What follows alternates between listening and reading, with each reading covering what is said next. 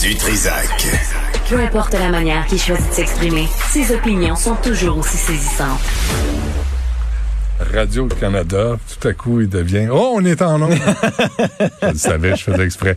Philippe Vincent Foisy est avec nous. Antoine Robitaille est parti se faire faire des mèches. Oui. Ça, on a parlé de son comb-over. Là. Ouais. là, il travaille là-dessus, là, puis il veut comme alléger le gris. C'est Auburn. C'est, oh, ouais, il s'en va. J'espère qu'elle ne prend pas de teinture. non, mais il, il va revenir demain. Là, il est absent euh, aujourd'hui. Je pense qu'il faut qu'il travaille. Tu sais, Il faut qu'il fasse quelque chose de sa journée. Alors, ce sondage léger, Oui. là. Moi, j'ai, j'ai, sais pas, j'ai, téléchargé sur l'ordi à la maison une espèce de, de, de c'est colliger les, les sondages. Les agrégateurs, là. Ouais, puis t'as Écosse, t'as Main Street. Puis je regardais ça ce matin, là. C'est pas fait pour les libéraux? Ben non. Non, non, non. Mais on l'a dit en début de campagne. Une campagne, ça sert à quelque chose, euh, ça va être utile. Et là, depuis, euh, on est quoi, jour 9 de l'élection aujourd'hui à peu près, euh, je pense, oui, jour 9. Euh, Ça se resserre beaucoup, là. Ça se resserre beaucoup. On est à le léger ce matin dans le National Post, 33 pour les libéraux, 31 pour les conservateurs. Euh, les autres sondages donnent à peu près la même affaire. Marge d'erreur de... de 2 ou 3 Fait que. Techniquement, dans la marge d'erreur, on Mhm. est à égalité. Autre chose ce matin qui, dans, le- dans le léger qui était assez particulier, quand même 69% des électeurs qui pensent qu'on aurait dû aller en élection l'année prochaine, encore aujourd'hui, après Mhm. neuf jours de campagne. là. Donc on se demande encore pourquoi on est en élection. Puis il y en a plus de 60% qui disent c'est Justin Trudeau qui veut juste aller s'approprier tous les pouvoirs, devenir Mhm. majoritaire, et c'est juste pour ça qu'on a une élection. Donc ça part mal. C'est le vieux réflexe libéral. Le pouvoir nous est dû. Mais le pouvoir complet, pouvoir compromis, on n'est pas prêt à ça. C'est pas dans notre culture. Non, mais ça, c'est ça, là, ça fonctionnait quand même bien là, au Parlement. C'est Ouais. normal que ça soit pas facile tout le temps, mais bon. Question quiz pour toi.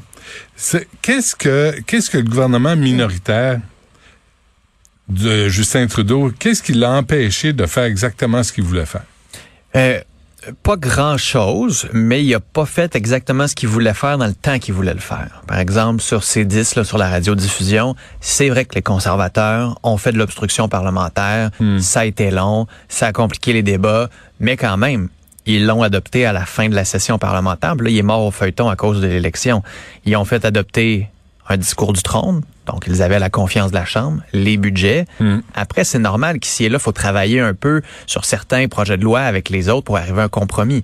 Et moi, je l'ai déjà dit, je vais le redire. Personnellement, je suis en faveur des gouvernements minoritaires parce que ça force tout le monde à mieux travailler ensemble. Sinon, en quatre ans, il se crée une concentration de pouvoir au sein du bureau du premier ministre qui est malsaine pour la démocratie, qui n'est pas bonne pour la suite des choses. On l'avait vu sous Stephen Harper, on l'a vu sous Justin Trudeau, on l'avait vu avant. C'est pas nouveau, sauf que cette concentration-là n'est pas bonne pour la démocratie.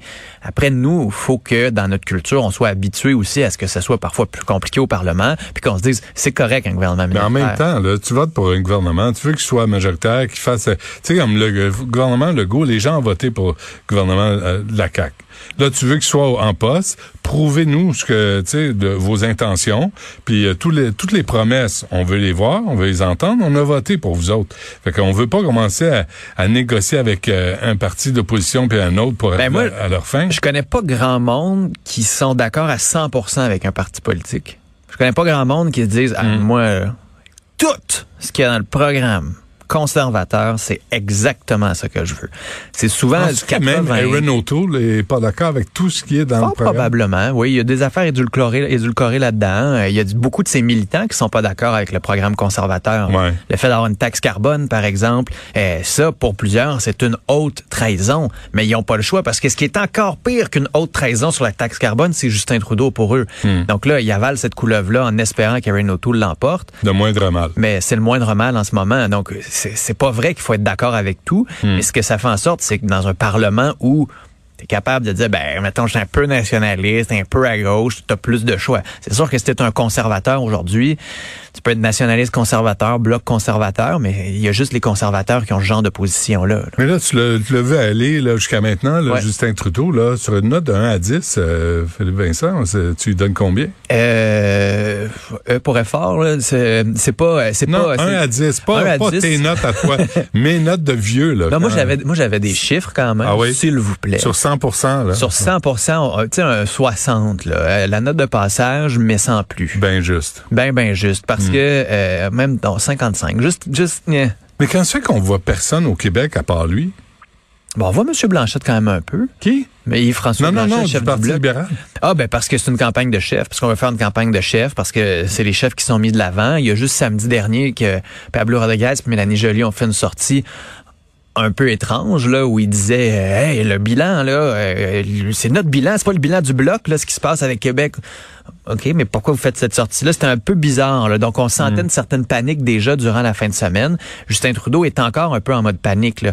au lieu de passer du temps à parler des grands thèmes des grands débats comme il avait promis de faire parce qu'il disait on est en campagne électorale pour les 17 prochaines années, dois-je le répéter. Il parle plutôt de Erin O'Toole qui veut privatiser le système de santé. On en a parlé hier avec la vidéo tronquée sur Twitter. Il est en mode attaque, il est en mode panique. On a comme un revirement de situation. En 2015, Justin Trudeau disait qui m'attaque, Stephen Harper, qui disent que je suis pas prêt. Moi, je m'en fous des attaques, je parle aux Canadiens. Et là, on a comme un revirement complet de situation où Justin Trudeau dit Erin O'Toole est méchant, Erin O'Toole est méchant, Erin O'Toole est méchant, attention, attention, attention, vous allez faut avoir peur, faut avoir peur. Erin O'Toole qui dit Arrête, je suis pas si méchant que ça, je suis pro-choix. Non, je ne veux pas privatiser le système de santé, mais en même temps, si dans certaines provinces comme au Québec, où il y a le privé qui est au service du public, puis ça fonctionne mieux, ben tant mieux. Et plus Justin Trudeau va vouloir le diaboliser, plus Erin O'Toole va avoir la chance de dire eh, je suis pas méchant là. Non, mais il faut faire qu'ils disent plus que ça. Là, Ben, là, se ça va être ça la prochaine question. Mais là, il, il- il serait temps qu'ils sortent euh, toutes les contradictions et les fausses promesses de Justin Trudeau, parce que la liste commence à être longue. Là.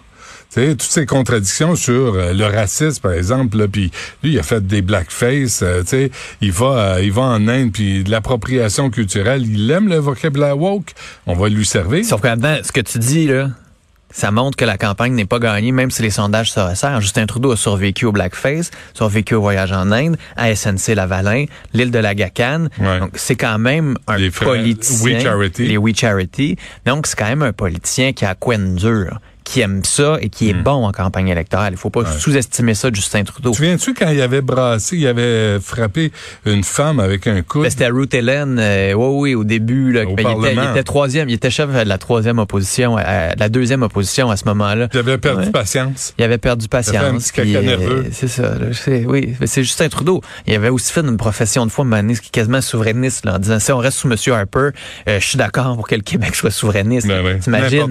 Mais ça, Il ça admirait, il admirait le gouvernement chinois. ah, bon, c'était un peu à la blague, là, mais il disait quand même qu'il admirait le fait que ça puisse se revirer sur un dissous. Mais c'est Ah sûr ouais. que ça retourne contre lui. Mais quand même, faut pas sous-estimer Justin Trudeau non plus. Non, non, en non, débat. non, non, non.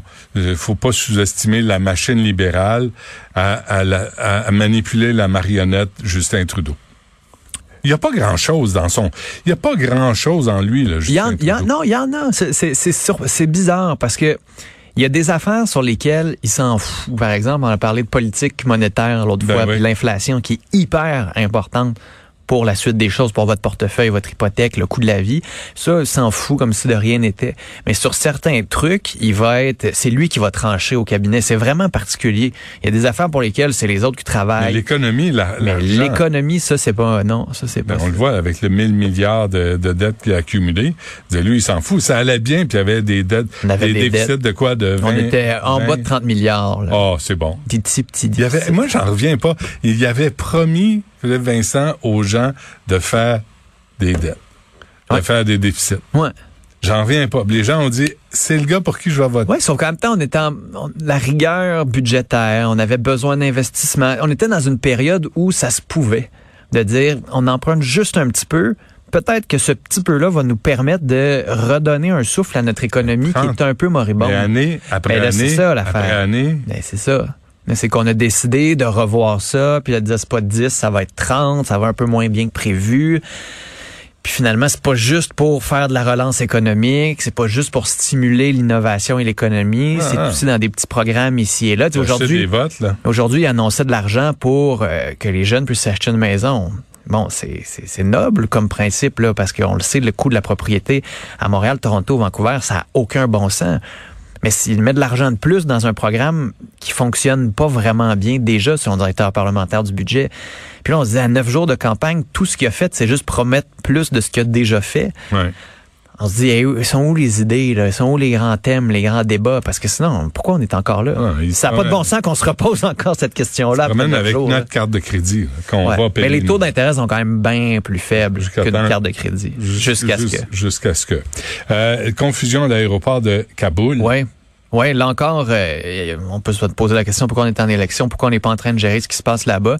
Euh, c'est juste que le Canada disait oui, on est en communication avec les gens sur place. Par contre, le Globe and Mail a parlé avec des gens sur place qui, non, euh, le Canada n'est pas en communication avec eux, qui ont des problèmes à rentrer à l'intérieur du périmètre de l'aéroport. Des gens avec le passeport canadien qui montrent aux soldats américains, regardez, j'ai un passeport canadien, il faut que je m'en aille. Le, soldat américain, on s'en fout, c'est pas ça. On rentre juste des Américains ici. On se dit, ils sont où les Canadiens? Ils sont où les messages aux soldats américains pour que des citoyens canadiens puissent entrer dans l'aéroport, être évacués? Parce que là, le temps presse, normalement, la fin euh, de- de- des évacuations, la fin de la présence américaine, c'est dans une semaine.